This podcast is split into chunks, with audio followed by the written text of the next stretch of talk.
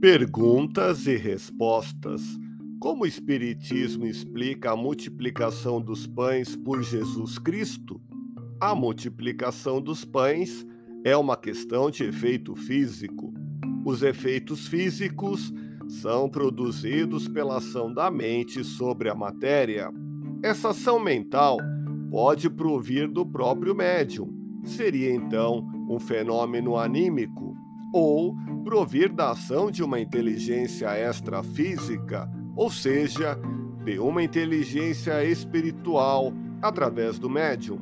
Então, seria a mente do próprio espírito conjugada com a mente do médium agindo sobre a matéria para produzir um fenômeno.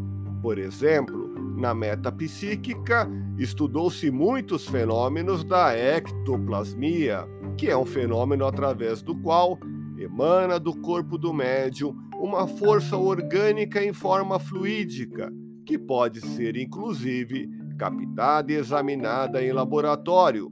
Essa força se manifesta como uma matéria orgânica, às vezes em forma líquida, às vezes em forma puramente fluídica, às vezes em forma de uma massa esbranquiçada. Por isso mesmo, ela é captável pode-se colher uma poção dela, como fez o barão von Scherenk-Notzig em Berlim nas suas pesquisas para submeter a exame de laboratório. Então, verificou-se o seguinte: essa força ectoplásmica pode produzir objetos, pode formar objetos.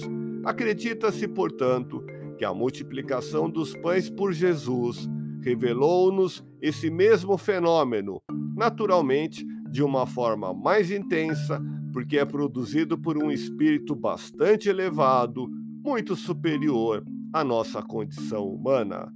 Quer saber mais? Ouça podcast Espiritismo. Agradeço sua audiência, fique na paz do Cristo e até o próximo episódio.